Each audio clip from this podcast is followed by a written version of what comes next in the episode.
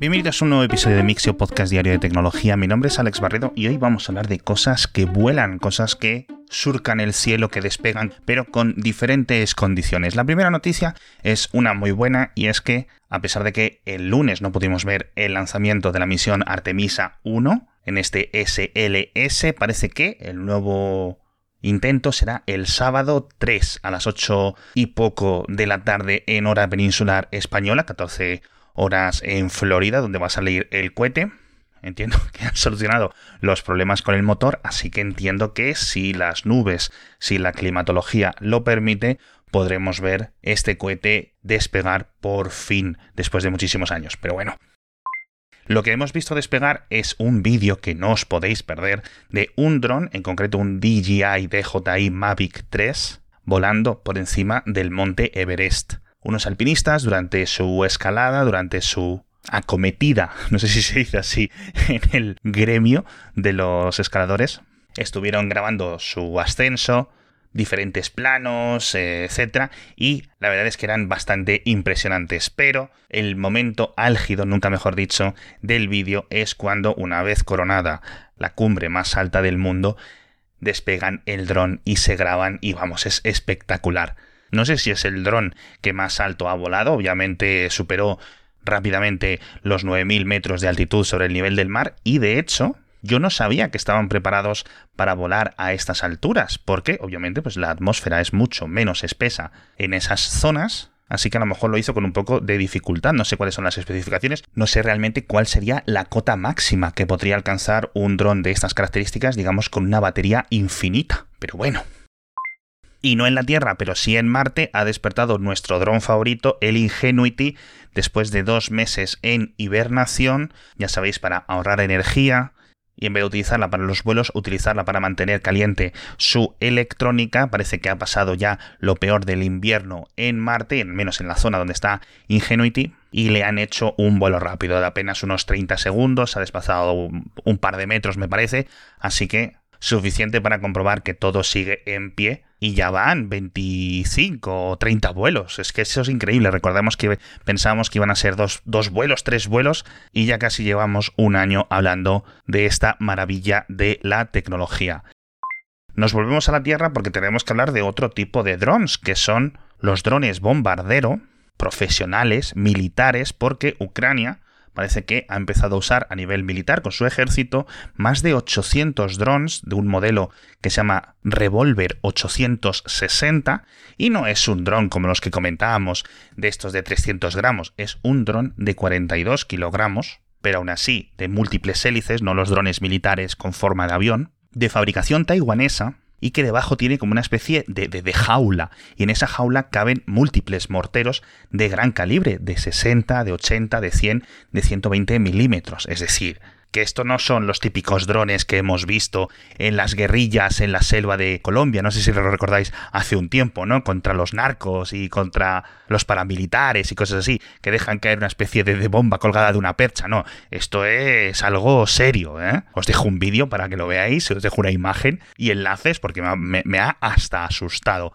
ver este tipo de dron y cómo francamente están cambiando la guerra moderna gracias a este tipo de tecnología tenemos que volver a hablar de China y el coronavirus porque creo que estamos ya más cerca del tercer aniversario que del segundo y China ha decidido cerrar el centro neurálgico de su capital tecnológica, de Shenzhen, porque han detectado múltiples casos de contagios en esas zonas y parece que no es tan grave como el cierre de Shanghai de hace unos meses, pero han cerrado sus famosos centros comerciales de electrónica de Huaqiangbei. Creo que lo he pronunciado bien, que no sé si los conocéis, pero son esos grandes mercados masivos, o sea, increíblemente grandes, pero que en vez de haber ropa y juguetes y no sé qué y restaurantes, es todo electrónica pura, pura, pura y es increíble, es el, realmente el, el centro neurálgico no solo de la electrónica de China, sino posiblemente del mundo. Entonces, esto es algo que si se prolonga podría afectar a muchísimos exportadores porque eh, el cierre es importante. Han cerrado incluso 24 estaciones de metro en los alrededores, han cerrado los cines, han cerrado eh, algunas oficinas, etc. Pero bueno. Por cierto, hablando de electrónica, Sony, que hace unos días anunciaba que subía el precio en algunos países de la PlayStation 5, ha presentado, sin decirlo realmente, un nuevo modelo de PlayStation 5 que básicamente es un rediseño interno a nivel externo, es completamente idéntica, pero el nuevo modelo pesa unos 500-600 gramos menos que el modelo original de 2020. El año pasado también hicieron un segundo modelo, uno de, 2021, que venía también un poquito adelgazado. Y esto son buenas noticias porque vemos que Sony sigue trabajando en el diseño interno, en el diseño de la electrónica de este aparato. Y yo entiendo que esta reducción de peso, pues al final es una consola que pasa de pesar 5 kilogramos a 4,5 o 4 y algo, o menos de 4 la versión sin disco. Oye, pues seguramente dentro del meollo de todo este rediseño hay algún tipo de simplificación de componentes que les permita fabricarla con mayores volúmenes, así que a lo mejor son buenas noticias para estas navidades, quién sabe. Por cierto, hablando de la subida de precio de la PlayStation 5, una pregunta para vosotros, para los oyentes. ¿Esto es la primera vez que una videoconsola sube de precio? Porque tradicionalmente una videoconsola salía a no sé cuántos pesos, o no sé cuántas pesetas, o no sé cuántos euros, o no sé cuántos dólares, o no sé cuántos yenes, y paulatinamente, con el paso del tiempo, iba bajando de precio. Si te la comprabas un año más tarde, la encontrabas 50 euros, 50 dólares más barata, etc. Entonces, sabemos que la PlayStation 5 es un caso especial. Pero no recuerdo yo ninguna otra consola que subiera de precio. ¿A vosotros os suena alguna o esto es la primera vez que ocurre? Es muy raro. En fin, lo que también ha aumentado es el número de empleados que tiene Apple en España. Me ha sorprendido muchísimo la cifra y es que en 2021 han contratado a unos 300, 350 y ya superan los más de 2.000 trabajadores en todo el país. Me parece que la cifra en concreto era 2040. Entiendo que muchos o la mayoría son personal de tienda, pero sí es cierto que Apple está contratando mucho personal especializado a nivel de programación, también gente, digamos, menos técnica, pero de oficina, gente de marketing, gente de comunicación, etc. Y 2.000 empleados para un país que no es la bomba, en cierto sentido, en ventas del iPhone, es muy importante. La estadística realmente es impactante, sobre todo si ves que no está muy lejos esta cifra de 2.000 empleados en España de los que tiene en Alemania o en Francia, que tendrá unos 2.000 largos, 3.000 en cada uno de estos países, pero sí está un poquito lejos de Reino Unido o de Irlanda en Europa. Yo imagino que otros dos países donde Apple tendrá muchísimos empleados que no sean Estados Unidos, pues tienen que ser a la fuerza China, Japón y Canadá. Y hace unos días os comentaba la idea de un monitor de ordenador curvable, es decir, que normalmente es plano, pero tú con la mano le puedes dar un ángulo cuando quieras en ese momento. Y ahora LG en la misma feria de la IFA ha presentado la LG OLED Flex, que en este caso es una tele que también se contrae, pero no tienes que hacerlo tú a mano, lo puedes hacer básicamente desde un botón del mando a distancia, lo cual me parece un cambio muy chulo, porque normalmente puede ser una tele plana y si estás tú solo o estás en algún momento que te apetezca ver o tener la tele toda, toda, toda entera mirando hacia ti curva, pues la puedes hacer en un segundo. Que te cansas, la vuelves a poner plana. A lo mejor esto de las televisiones que yo le he dicho en la newsletter, curvables, tiene mucho más sentido que las televisiones que eran curvas, pero fijamente curvas, que fracasaron hace unos años.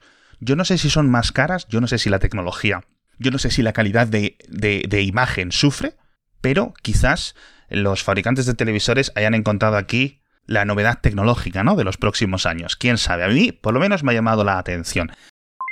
En fin, hablamos de software, hablamos de Wear OS 3, que ahora va a permitir llamadas de WhatsApp. Esto es a través de una actualización del propio WhatsApp, no del sistema operativo. No sé si va a llegar a versiones anteriores de Wear OS o del software que llevaban los teléfonos, perdón, los relojes de Samsung, los Galaxy Watch anteriores. Y creo que esta función no está en Apple Watch. Así que quizás esté llegando también a Apple Watch. De momento es una beta, así que bueno.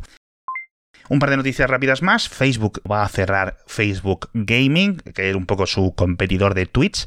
Ha durado unos tres años. No iba tan mal, sinceramente. He estado mirando estadísticas de cuántas horas se consumían de emisiones de Facebook Gaming cada mes y estaban lejos aún de Twitch, obviamente, pero como un 20%. Es decir, que Twitch estaba entre el 1.500 millones, 2.000 millones de horas mensuales y en Facebook Gaming estaban en las 400, 500 millones de horas. Es decir, que no estoy, que es un 20, 20 algo por ciento. Y hay muchísima competencia. Tienes YouTube en directo, tienes Instagram en directo, tienes TikTok en directo y un montón. Pero bueno, ya cerró eh, Mixer de Microsoft hace un par de años. Así que bueno. Con esto me despido, muchísimas gracias a todos por estar conmigo un día más y me despido, por cierto, contándoos por qué no publiqué tanto boletín como newsletter ayer y fue por un problema de electricidad, básicamente. Me he venido al pueblo, estoy aquí fresquito, os voy a dar envidia a todos los que vivís en España, estoy durmiendo con mantas, pero lamentablemente hace unos días hubo por aquí una tormenta, causó un incendio forestal, un rayo y otro parece que afectó a una subestación cercana y estábamos con cortes constantes de luz. Así que nada, me comprometo con la mano en el corazón a hacer cinco capítulos semanales como hago todas las semanas, así que supongo que el sábado tendré más noticias de tecnología para vosotros y compensaros. Muchísimas gracias a todos por estar conmigo de nuevo y nos vemos mañana con más noticias de tecnología.